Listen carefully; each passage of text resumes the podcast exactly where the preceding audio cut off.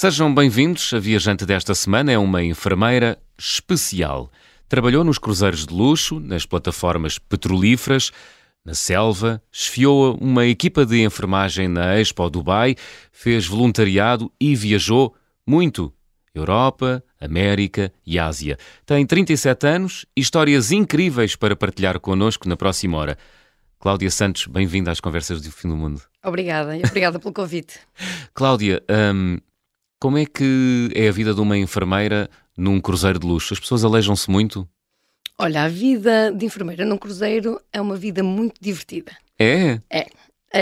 As pessoas não têm ideia como pode ser divertido viver e trabalhar num cruzeiro. É trabalhoso. Um, as pessoas às vezes perguntam ah, mas o que é que fazias? Tratavas enjoos? Não, de todo. Tens uma equipa uh, que pode ir de cinco enfermeiros a dois médicos uhum. a bordo. Uh, tens 5 mil pessoas a bordo, que muitas delas podem ser mais velhas, com problemas. Tens imensas emergências. Portanto, a nível de trabalho é muito dinâmico. Mas depois tens tudo o resto. Podes ver e usufruir de tudo o que há no cruzeiro como passageiro e crew member, que é hum. o, que, uh, o que nós somos chamados. Portanto, és, uh, és uh, enfermeira durante o teu turno e depois és passageira nas horas vagas. Ou crew member, que é crew é mais member. divertido. Ah, o passageiro, mais divertido porquê? Porque o passageiro só pode ver aquilo que é bonito.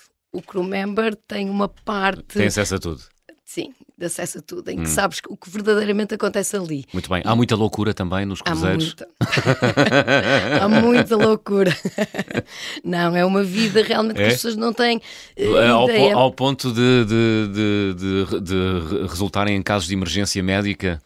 Sim, sim, sim, sim, sim. E eh, há cruzeiros de muita malta nova, de muito álcool, de muita loucura, de despedidas de solteiro, uhum. de, de swings, de há de tudo uh. um pouco. Há de tudo um pouco nos cruzeiros, mas depois também tens ali uma família que durante os quatro meses, seis meses que tu vives lá, uhum é tua família, são as tuas pessoas, são os teus amigos uh, que tornam aquilo uma espécie de um Big Brother hum. uh, com amizades uh, muito profundas e muito interessantes. Eu ainda hoje tenho amigos desse tempo que eu se calhar estou um ano, dois anos sem os verdes, mas chegar lá à Austrália, chegar a Sydney e fizer uma chamada, essas pessoas me vão receber de braços abertos. Muito é muito interessante. Há quanto tempo é que deixaste os cruzeiros de luz? Ui, há muitos anos. Portanto, eu, eu Há mais de 10 anos. Há mais de 10 anos. Sim, Quantos anos trabalhaste nos Cruzeiros de Luz? 3 anos. 3 anos. Eu fui aos 25 até aos 28. Uhum.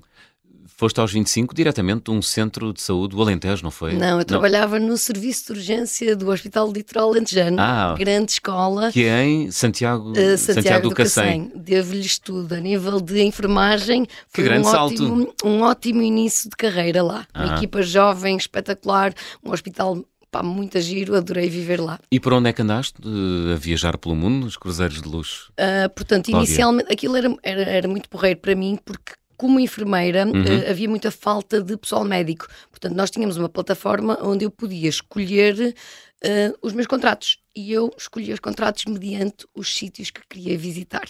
Portanto, o primeiro foi aquele que me deram e eu não pude ter grande escolha. Aquilo fazia Porto Canaveral e fazia Bahamas, mas a partir daí foi fazer ali a parte da América Central. Fiz muito Caraíbas, fiz Alasca, fiz Austrália.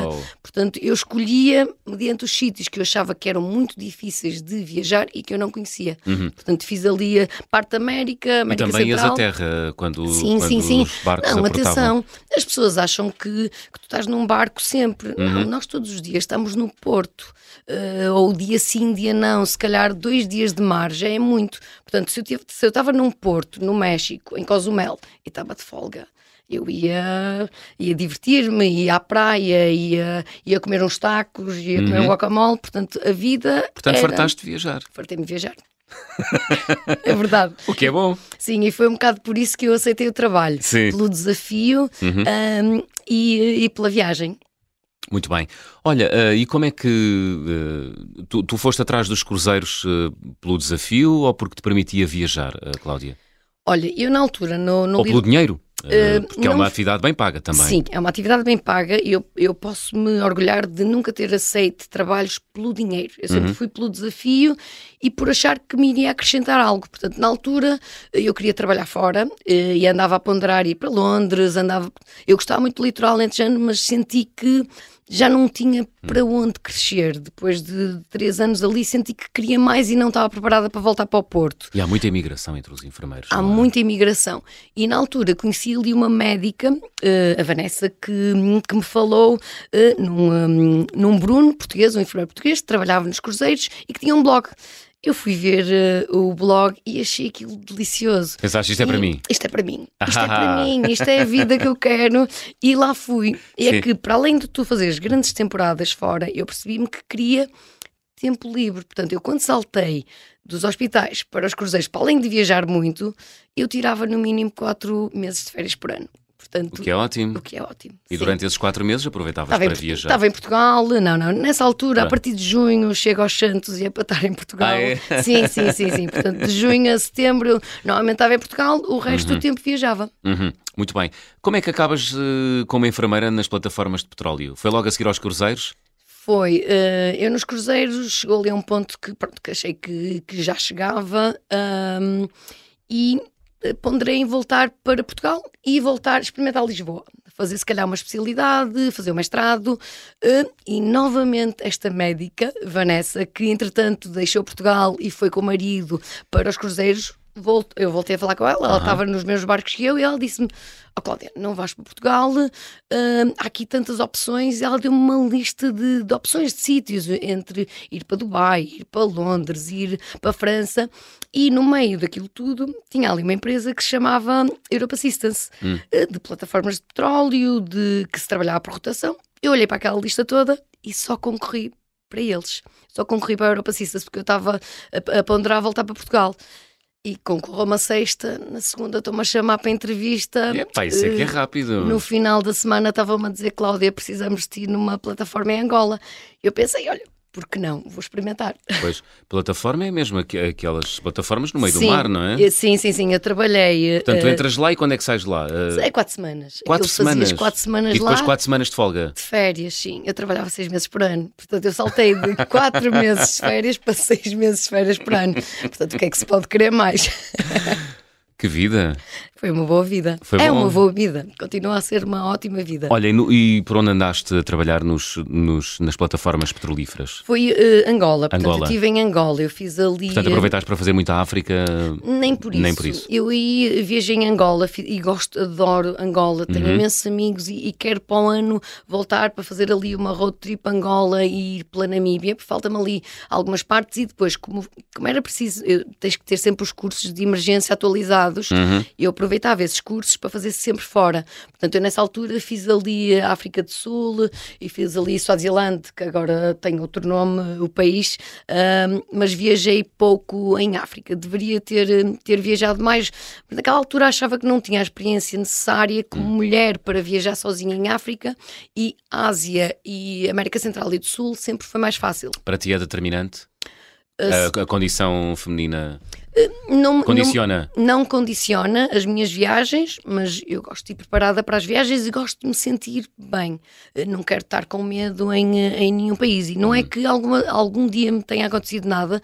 Já viajei imensos sítios sozinha. Em África do Sul estive sozinha, sem problema nenhum.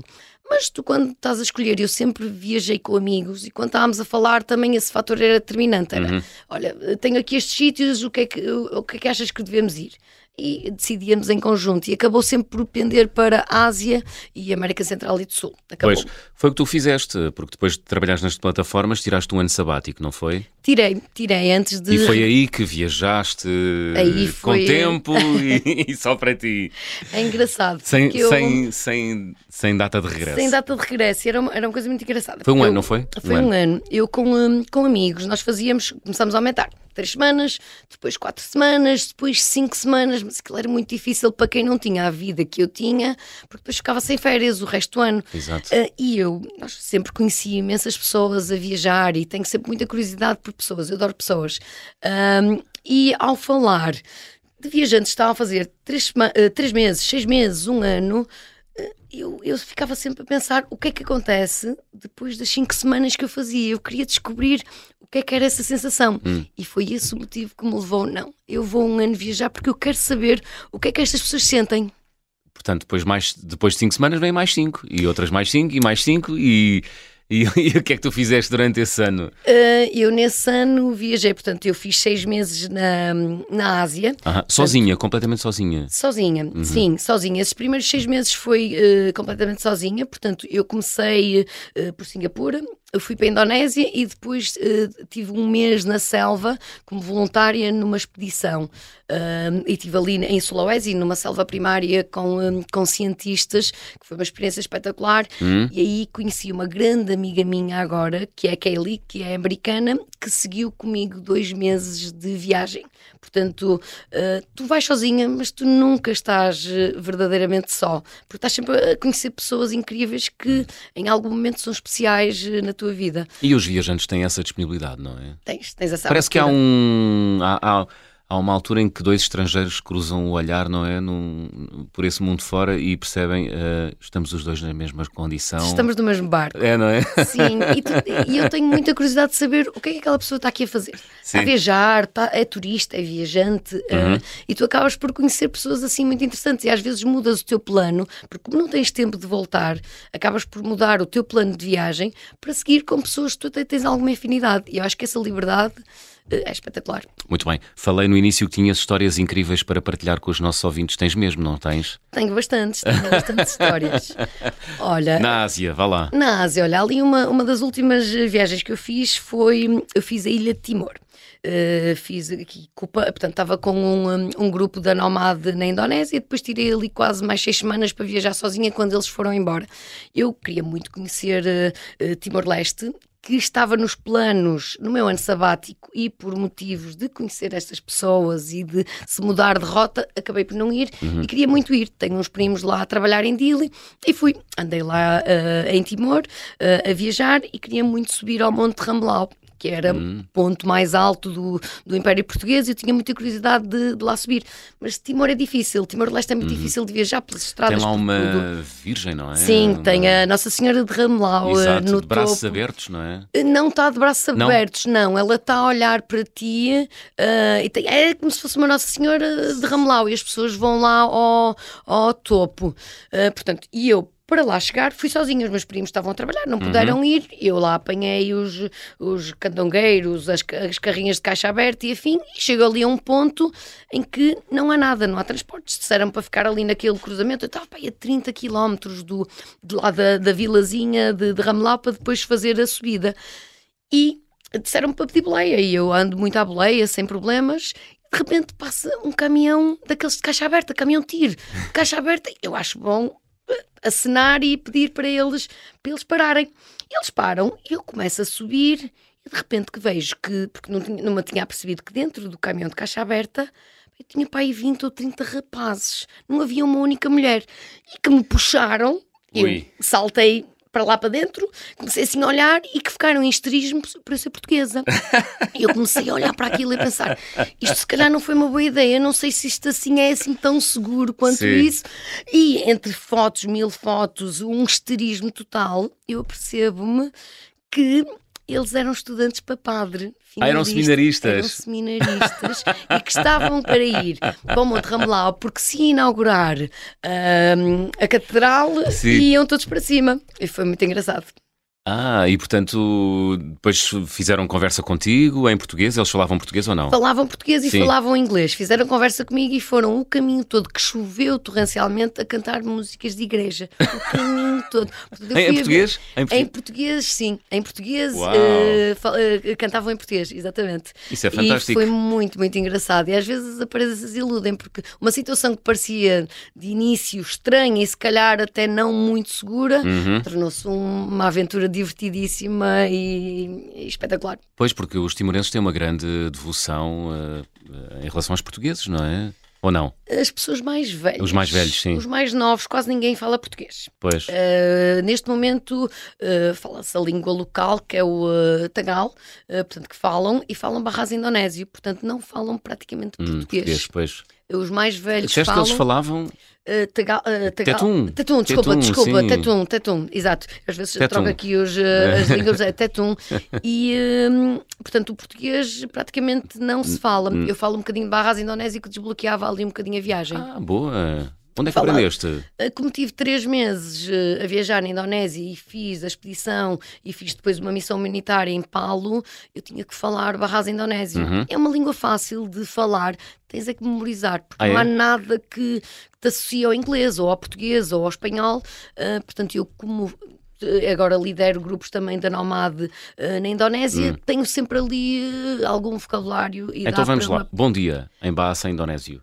É lá, eu, uh, como é que se diz? Uh, terima kasih, obrigado. Uh, selamat pagi, bom dia. Selamat pagi. Selamat pagi. Uh, saya suka Indonésia, eu gosto da Indonésia. Depois tens o makan, minum, portanto, makan é comer, minum uhum. beber. Uh, portanto, algumas coisas, o, o bira, satu bira, uh, dingin, portanto, uma, uma cerveja fresquinha. São coisas ah, importantes de pedir.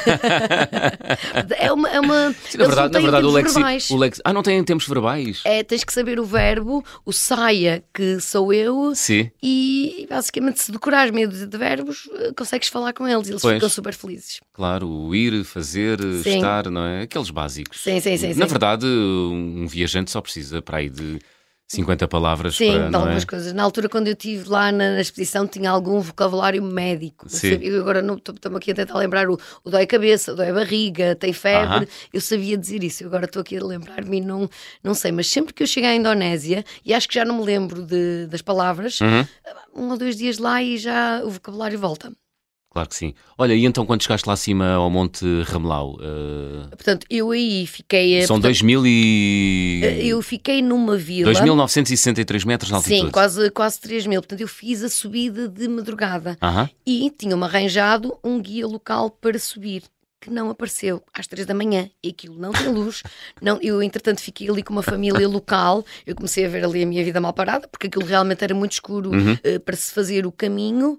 E ao que o, as pessoas onde eu estava a viver, a família, decidiu ir comigo até ao primeiro ponto, onde tem lá uma igrejazinha, e arranjaram uma senhora que subiu comigo durante a noite e que ela tinha uma forma física brutal. Eu fiquei ali eh, à rasca para subir, mas chegar ao Monte Rambelau ao amanhecer é incrível. É uma daquelas experiências lindíssimas. É muito, muito bonito. Uh, custa, uhum. mas é muito bonito o nascer do sol lá. Uhum.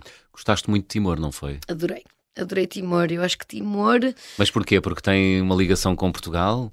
Quem viaja muito, uh, o Já foi um país aqui muito falado, muito falado aqui num, num episódio recente, um português uh, que, teve, que, esteve lá. Timor é o paraíso dos viajantes, é aquilo que tu uh. andas em, eh, em busca da pureza, da -huh. genuinidade, da beleza e que encontras e achavas que já não existia. Portanto, foi o que eu senti em Timor. Mas uh, o quê? O quê, Cláudia? Tudo, olha, tens do melhor mergulho e snorkeling que existe, tens as praias mais lindas, tens montanhas com trekkings espetaculares, tens as pessoas que passaram dois a três dias em Dili conhecem o teu nome e falam contigo e sentes-te em casa. Uh, tens as, as, cerimónias e as tradições um bocado tribais uhum. ligadas à Indonésia. Tens a história portuguesa, tens aquele museu da resistência que é, uma, é, um, é um murro no estômago, uhum. mas é uma coisa que, que é preciso ser relembrada. Deixa-me perguntar-te, uh, se calhar é um bocadinho despropositada a pergunta, mas se, sentes-te em casa em Timor? Senti-me em casa em Timor. Foi? Senti-me em casa em Timor. Também estavam lá os meus primos e eu, eu facilmente sinto-me em casa em todo lado. A verdade é essa. okay. uh, que facilmente, se eu vou para um sítio e fico duas, três semanas, sinto-me em casa. Mas eu em Timor senti uma relação muito especial. Eu era hum. para ir lá este ano e eu acho que não vou conseguir por causa da agenda das viagens com a Nomad. Sim. E tenho bastante pena, porque prometi a algumas pessoas que ia voltar. Se não for este ano para o ano, vou lá voltar. Muito bem. Vamos querer ouvir mais histórias tuas eh, de outros uh, sítios por onde tens andado. Estamos a chegar ao final da primeira parte. Vamos abrir o álbum de viagem.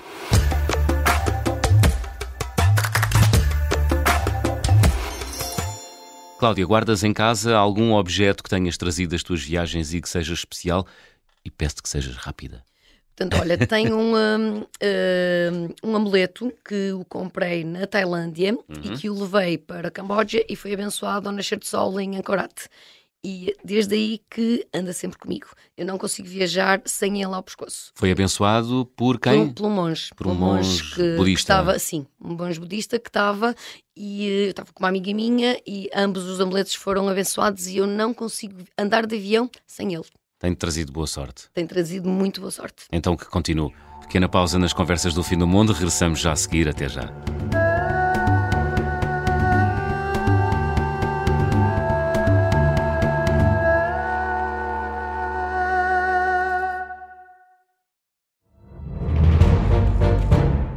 Esta é a história do padre obcecado com a infiltração do comunismo na igreja que tentou matar o Papa em Fátima. Episódio 4 Beijar o Papa. Saguei. Tirei, tirei a faca. Fui, empunhei, e mesmo no momento em que.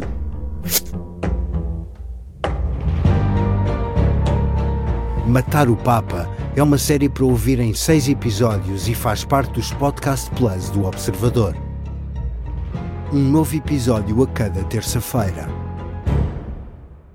Os assinantes do Observador têm acesso antecipado a todos os episódios desta série, já disponíveis em observador.pt. Os Podcast Plus do Observador têm o apoio da Kia.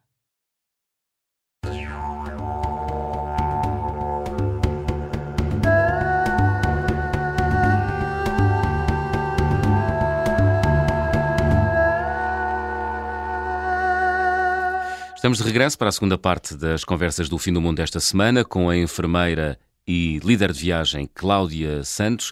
Cláudia, já falaste um pouco da tua viagem ou do, da viagem do ano sabático que fizeste uh, na Ásia, mas nesse ano sabático também foste à América. Andaste sobretudo pela América do Sul ou também foste lá para cima? Uh, aí fiz América Central. Central? Portanto, sim, comecei na Costa Rica uhum. uh, e fiz até Guatemala. Portanto, fiz ali os países que não conhecia. Não conhecia Nicarágua, não conhecia uh, Guatemala. Estive ali em El Salvador também. Portanto, fiz aí uma volta. E aí tive três amigas minhas que tiveram quase seis semanas comigo.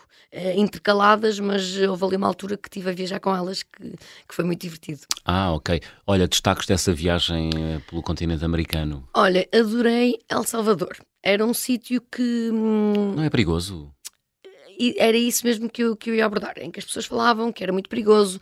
Eu, na altura, só estava com, com uma amiga minha, com a Tezinha, uh, portanto, chegamos, entramos ali pela, pela fronteira terrestre para El Salvador e fomos ali para uma zona de praias que eu agora não me recordo o nome, uh, e ficamos ali num, num naqueles de praia uhum. que na semana anterior alguém tinha sido morto a tiro e que nós só soubemos depois. Portanto, que nos foi contado ali uh, nessa, uh, nesse hotel. Hum. E ficamos sempre ali um bocado com receio. A ideia era fazer ali uma semana e seguimos para, para a capital, para, para, El, para São Salvador, que chegaram as nossas outras duas amigas uhum. e fizemos ali aquela rota das flores.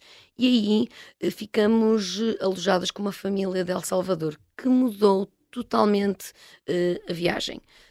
aquela senhora eh, que fazia couchsurfing, nós ficámos as quatro em couchsurfing, adotou-nos totalmente. O filho dela levava-nos para todo lado, para os sítios mais locais possíveis imaginários.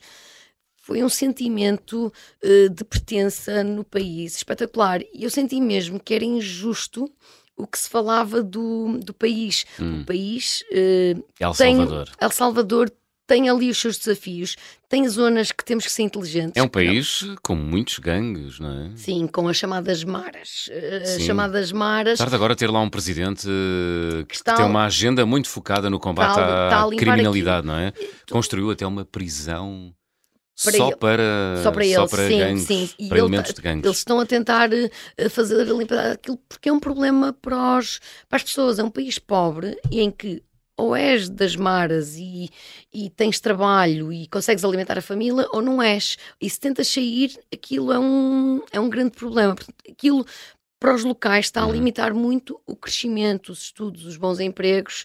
ah, portanto, que, que vai demorar, vai demorar, mas o que não invalida que seja um país lindíssimo, com uma rota muito bonita para se fazer. Ali a Rota das Flores, com os vulcões, as praias, a parte do surf, é um país muito, muito bonito para, para se visitar. Para visitar. El Salvador. Quanto tempo lá estiveste em El Salvador? Uh, tivemos 10 dias e 10 tive pena de porque aí estávamos com agenda porque elas iam embora da Guatemala. Uhum. Portanto, eu aí tive, não dava para ficar o tempo que eu, que eu quisesse, estava a viajar com, com três amigas, uh, portanto, eu achei que foi pouco e recomendo. Agora, temos que ser viajantes inteligentes e seguir um bocadinho ali a rota turística e ter a certeza de onde se vai. Isso, sem dúvida. Tu Eu arriscas tive- muito?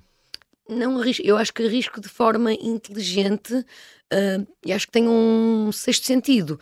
Nunca, nunca me senti ah, em perigo. Houve aí uma situação, nós aí andamos imenso à boleia, e houve ali uma situação que apanhamos uma boleia de um senhor um bocado estranho. Nós queríamos ir a umas cascatas e eh, de repente apercebemos. Lá, lá em El Salvador. Lá em El Salvador. E apercebemos-nos que no porta-bagagens ele tinha uma arma. Tinha ali uma arma. E foi minha amiga que estava sentada à frente que viu aquilo. E nós ali em português falamos e rapidamente dissemos: ah, se calhar é melhor sair aqui. Ele tinha um bocadinho ar de gangster. Não nos fez nada. Tinha uma conversa Pois. super educada. Mas aquilo eh, causa-nos é? algum Claro. desconforto. Portanto, Claro. se sentes algo de errado, faz e estou a falar de Cortar o mal pela raiz, não é? Sim, e estamos a não falar de a situações em, em dia. Estou a falar de dia, Pois. não estou a falar numa situação à noite que de- à meia-noite te lembras de apanhar uma boleia com uma pessoa desconhecida. Não. E éramos quatro, estávamos quatro pessoas, portanto não ach- achei que era um risco calculado. e- Claro. E- Mas já tiveste, já tiveste alguma. Aquele medo mesmo eh, aterrador, eh, de paralisante em viagem, Não, Cláudia? Não. Nunca, nunca. Algumas situações que tu olhas para uma rua e pensas não vou por aqui, ou por norma, sempre que chego a um país desconhecido, eu pergunto aos locais onde é que podes ir, onde é que não podes ir, eh, o que é que é aconselhado e, e estudo muito antes de ir, principalmente cada vez mais vou para destinos mais difíceis de viajar. E fazes um estudo, tentas falar com pessoas que já lá tiveram e os locais são os teus melhores conselheiros. Uh, é o que se faz aqui em Portugal. Se alguém vem para o Porto, eu aconselho as pessoas a uh, onde é que podes ir, onde é que não podes ir, se há algum sítio que deves evitar. Eu faço isso nos países e isso até hoje foi sempre. uh, Acho que, que é uma forma inteligente de viajar. Hum. Ser enfermeira e ser enfermeira em sítios tão diversos como campos eh, ou plataformas petrolíferas e cruzeiros de luxo eh, tem ajudado de alguma maneira eh, no teu percurso como viajante, Cláudia? Sem dúvida. Tem? Sem, sim, sem dúvida. Olha, eu levo sempre. Porque já, já tiveste de fazer a ti mesma um curativo. A, a mim, eu é raro ficar doente. Muito Já agora, raro. viajas com kit de primeiros socorros? Sem dúvida. Sem- sem há- dúvida. Há um, há um kit que eu fui atualizando. E atenção, é Sim. uma coisa muito pequena que levo também para as viagens na Aham. AMAD e que já tive que usar diversas vezes. Eu já tive que fazer uma tala de bambu, eh, já tive que colar um, um cortezinho com, com dermabond para não ter que se levar eh, uns pontinhos, já tive que ir para um hospital tirar picos a um, a um viajante. Portanto, eu uso o kit Uhum. maioritariamente nas outras pessoas. É raro eu ter que usar em mim, mas isso salva-te uma viagem, principalmente as famosas gastroenterites, as eh, que as pessoas não sabem tratar e deixam levar à última e estraga-lhes a viagem. Pois. E tu? Isso faz-te uma pessoa mais previdente, é isso? Eu acho que, que O faz. facto de seres enfermeira. Sim, sim, sim, sim, Sim. sim. sim. Po- sei que posso arriscar mais a nível de comidas, a nível de restaurantes, porque sei que se acontecer alguma coisa, sei tratar e sei cortar o mal pela raiz. Muito bem. Então, nesse ano sabático, Ásia e Américas, já falaste de El Salvador. eh, do que gostaste mais desse- dessa viagem nesse ano sabático, Cláudia? Olha, adorei eh, Guatemala. Eu Uhum. Na Guatemala, eh, portanto, foi uma altura que me separei das minhas amigas, elas foram embora e eu tinha ali mais três semanas para viajar. Foi ali uma reflexão antes de voltar a Portugal e, e repensar aqui o que é que havia de fazer. E resolvi ir viver para uma comunidade de. De, de veleiros, de pessoas que, que velejavam e que ali no Rio Dulce é um ponto estratégico para quando começam a vir os furacões, eh, os veleiros vão para ali e forma-se ali uma comunidade. Portanto, Com ir numa fui- brigada, não é? Sim, eu fui viver eh, ali para o Rio Dulce, para uma comunidade eh, de veleiros e adorei a experiência. Adorei. Eu precisava. Quem é que vive nessa comunidade de veleiros? Olha, de tudo. Eu fiz couchsurfing com uh, um Couchsurfing rapaz dentro do veleiro. dentro do veleiro com, com um rapaz russo que era informático e que tratava de todos os problemas técnicos dos veleiros. Depois havia uma enfermeira que tratava dos miúdos todos. Depois havia os professores. Havia há de tudo. Famílias que estão Mas a viajar há anos e que vivem com os miúdos a bordo e que têm as, as eh, homeschool, eh, que, que quando estão Ensino em, doméstico, não é? é o ensino, é o ensino doméstico. Quando estão em terra, os miúdos vão para as escolas, portanto, vive um pouco de tudo, reformados. Quantas pessoas é que novos. viviam nessa comunidade de, Ah, de eram veleiros? muitos veleiros, não te sei dizer, mas eu diria houve ali uma daquelas feiras de, eh, de troca de, de materiais, que tínhamos mais de 80 pessoas ali.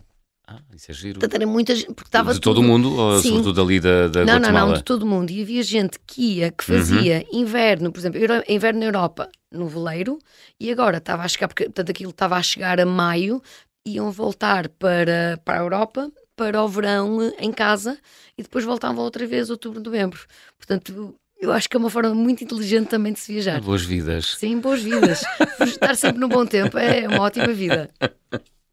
É um bom objetivo de vida esse. Olha, um, então, El Salvador, Guatemala, quantos países uh, percorreste nessa viagem, nesse ano sabático, aí na, na, nas Américas? Uh, tive também em Belize, mas já Belize, tinha estado, hum. sim, Belize, tive na Costa Rica e tive no Nicarágua, que na altura estava ali com um problema político e que estava praticamente com ninguém. Uh, e eu também gostei muito ali da parte de.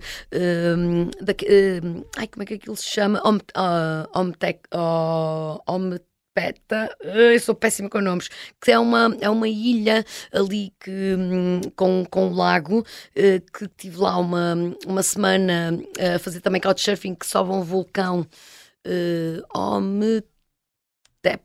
No, no, na Guatemala? Em Nicarágua. Nicarágua. Na Nicarágua. Nicarágua. Uh, Tive também na, na capital, tive em Granada, que gostei imenso. Portanto, há ali um, uns pontos muito interessantes de, de Nicarágua. Uhum. Ilha Omtep. Omtep, exatamente. Tava, eu sou péssima, os meus amigos estão sempre a gozar comigo que eu sou a melhor a inventar nomes. Uhum. Uh, sim. Que tem o vulcão Concepcion. Sim, que subi esse vulcão e tive aí, tive aí duas semanas. Ah, e... subiste? Foste sim, lá acima? Sim, sim, sim, sim. Subi, subi ao vulcão, estive aí uh, a viver duas semanas e adorei a vida aí muito tranquila, a vida uh, com boas praias, com... e não havia turistas, não havia, era só pessoas locais. Uh, e é um sítio lindíssimo, lindíssimo. Como é que foste lá parar? Uh, fazia parte aqui da do, do, que gostava de ver em, em Nicarágua. Uhum. Portanto, fiz ali aqueles, aqueles chicken bus, aqueles autocarros uh, à americana, e dali apanhas um ferry para, uh, chicken para a ilha. Buzz. Sim, os chicken bus, aquele típico. Grandes amizades fiz em chicken Foi. bus. aquilo é de rir, aquilo vais ali, Vai é um cheio, calor é? enlatadinho, sim. depois se há crianças, metem das crianças no colo, toda uma diversão. Uh, e sim, e fiquei ali duas semanas e gostei imenso de Nicarágua. Muito bem. Olha, hum, viveste em Myanmar, numa cidade utópica, a fazer voluntariado num centro budista. Sim. Hum, quanto tempo e que cidade utópica é esta? Portanto, isto é em Yangon e havia ali uma, uma organização budista que era acho que aquilo se chamava Theravana, que uh, eu na altura uh, estava no meu ano sabático e andava em busca de, de experiências de voluntariado, de, de, comunidades, e ali estavam a precisar de, de enfermeiros uh, para um, supostamente um hospital de voluntariado. Eu fui dar a esta cidade, que era, era uma coisa gigante, em que qualquer pessoa podia ir viver para lá, não precisava de pagar nada, -huh. tinha uma cama, tinha comida e estavam lá. Tinham era que, era que seguir o budismo e a meditação. E aquilo tinha lá dois hospitais. E eu estive lá uh, a trabalhar e a viver que ele tinha uma parte internacional, éramos para aí 20. Uh, Mas obrigavam-te a, a, seguir o budismo? Não. não. Não precisavas de seguir nada. Podias experienciar se quisesses okay. uh, os Dharma Talks, podias, se quisesses, praticar meditação. Na altura queria experimentar meditação, portanto também fui para lá e fazias as pessoas fazem ali o que querem. Se tu não quiseres trabalhar, não fazer nada durante um mês, tens cama e comida. Portanto, aquilo. É, Como é que se chama esse sítio? Aquilo era Teravana, aquilo era 20 minutos de Yangon, de Yangon de, da capital. Eu estive lá quase três semanas e depois fui com eles para. Mas, para... mas estiveste lá três semanas sem fazer nada? Não, não, eu, não. Eu, eu, eu, todos os dias tratava dos. E aquilo causava-me ali um bocado de. Portanto, aquilo tínhamos. Eu era enfermeira por acaso, Sim. mas mais ninguém era enfermeira enfermeiro, tinhas pessoas muito doentes, com feridas, uh, como eu poucas vezes vi, hum. e pronto, o que eu fazia era todos os dias ia ver esses doentes, ia tentar uh, fazer o meu melhor com o pouco equipamento que tínhamos uh, para, para evitar infecções, para, para dar medicação, aquilo que estava ali um bocadinho, porque eles acreditam. Um bocadinho frustrante, não? Não, não, diria frustrante. Nós temos, temos que aceitar as condições dos, dos países e trabalhar com aquilo que, que temos. O que eu achei frustrante era. Um, não quererem dar medicação às pessoas para a dor, porque uhum. aquilo lhes uh, modificava a mente e a meditação. Portanto, as pessoas estavam ali em sofrimento porque acreditavam que a medicação lhes alterava esta parte de, da meditação e também pelo, pelo sentimento de karma. Se eles estavam a sofrer, é porque mereciam sofrer. Uh. Isso é, é, difícil é, para um europeu, de, não é? Sim. Essa é, dimensão espiritual sobrepor-se à dimensão. Sim, sim, sim, sim. Eu acredito corporal. na parte espiritual e acho que devemos tratar a parte espiritual, mas se temos dor, eh, isso pode ser evitada. Eu acho que sim. Pois, ainda para mais vivemos num continente onde nos últimos, seis, nos últimos 100 anos, não é? Os avanços tecnológicos foram, foram sempre imensos. imensos. e no sentido de uh, retirar dor da nossa vida, não é? Mas sabes que é bom uh, nós deixarmos de ter tudo ao nosso alcance uhum. uh, e simplificar as coisas e às vezes apercebermos que se calhar também fazemos demais, que usamos as coisas poderiam ser mais simples, há tratamentos que podem ser mais simples e porque temos tudo ao nosso alcance ah. usamos em demasia. Portanto, posso depreender que todas essas experiências limite que tu viveste uh, te ajudaram a tornar uma enfermeira diferente.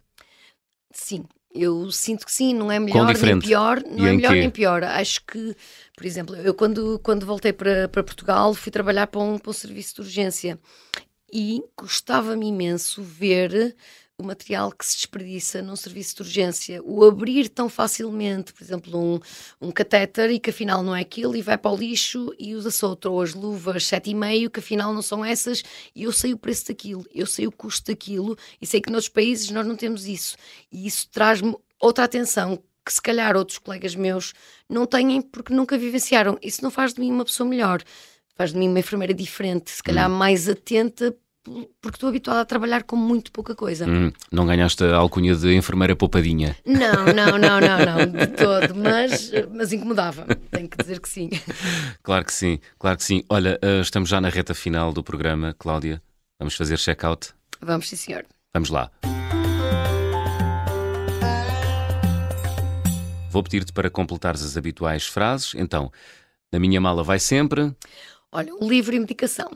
Livro e medicação. Eh, que tipo de livro e que tipo de medicação? Portanto, medicação de viagem, uh, livro, um caderninho para escrever, de anotação, uhum. um bloquinho de notas. Não é um livro de ler, um bloquinho de notas. Tomas muitas notas? Sim.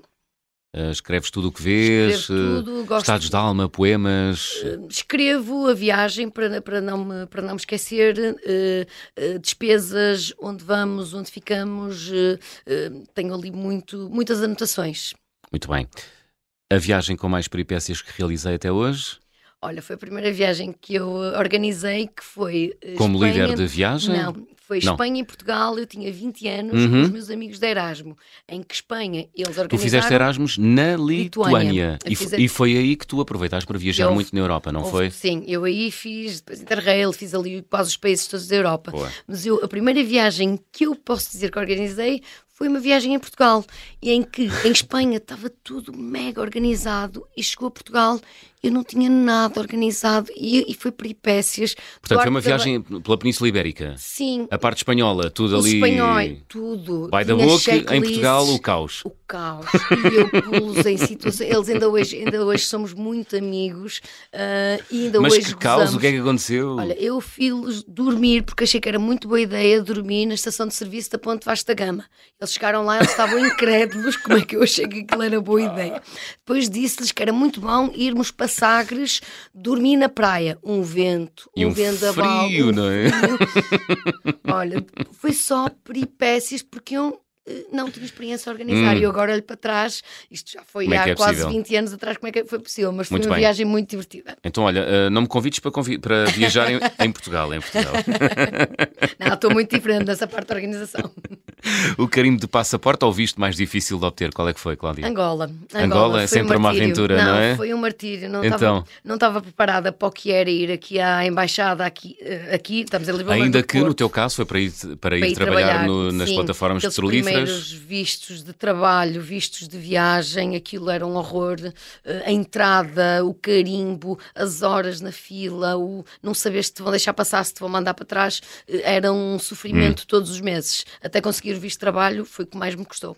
A recordação de viagem mais cara? Olha, foi uma, não foi cara a nível monetário, mas foi na Costa Rica. Uhum. Foi uma rede daquelas que tem eh, aqueles paus de madeira extremamente pesado que eu resolvi comprar logo no início da viagem, quando era um mês de viagem de mochila às costas. Portanto, aquilo custou-me horrores carregar. Um pau, aquele, um, Portanto, são aquelas chuva? redes. Não, não, Não. são aquelas redes que tu te deitas, Sim. mas que têm um pau para manter aquilo. eh, Ah, já sei. eh, que é um, ah, ah, já sei, uma rede de, de- de dormir, não é? Sim, Daquelas- de dormir que tinha, tinha os paus. E onde é que aquilo? Um mês, aquilo era um peso horrível. E quando eu cheguei a Portugal, apercebi-me que a madeira estava podre e que tinha bichos e aquilo partiu-se. Portanto, isto pode não foi caro monetariamente, mas custou-me horrores. Foi a tua pena. Sim, foi a minha pena para andar com aquilo, aprendi. Olha, a refeição mais estranha. Olha, em Sulawesi comi de tudo um pouco. Isso é onde? A Sulawesi é Indonésia. Indonésia. Portanto, entre pitão, cão, de tudo um pouco. Ah. Mas eu acho que o que mais estranho comi foi morcego. Aquilo foi interessante, era bom, mas fez muita confusão, porque de repente estavas a tirar assim um ossinho e era a carinha do morcego e foi assim um bocado estranho. Mas a comida era boa e era, era, era o prato típico deles. Eu tens que provar o prato típico. Morcego. Morcego. Eh, assado, cozido. Aquilo era assim- assim num, num caril, num, num estofadinho. eh, tinha um sabor interessante, mas comi uma vez, foi a primeira e se calhar a última vez. Caramba. E depois pitão. Coisas. isso foi Ah, numa. É, ali provava-se um bocado tudo. Eu aí foi a uma cerimónia num, ah, num casamento que fui convidada. o- O, a- api- a pitão, o cão, portanto, aquilo era uma cerimónia de casamento onde aquilo eram as iguarias do casamento e eles queriam que tu provasses tudo. E tu não consegues dizer que não.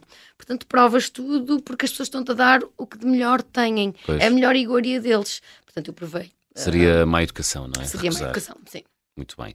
Gostava de viajar com. Olha, com os meus pais, com o meu irmão e com a minha cunhada. Uh, se tivesse que escolher com os meus pais, olha, eu sou tudo uh, devido aos meus pais, à educação que me deram. E gostava de um dia poder levá-los à Ásia ou numa destas viagens assim mais aventureiras, uh, porque acho que eles iriam adorar. Muito bem. Então ias direta do Porto para onde? Levava-os à Indonésia. Indonésia. Sim. Algum sítio específico? Uh, Dava-lhes ali uma volta. Eu gosto muito de Sulawesi, portanto, se tivesse que escolher, levava-os a Sulawesi, porque acho que é uma ilha extremamente completa. Hum, mas não para comer morcego. Não, porque o meu, não, a minha mãe claramente iria passar fome nesta viagem.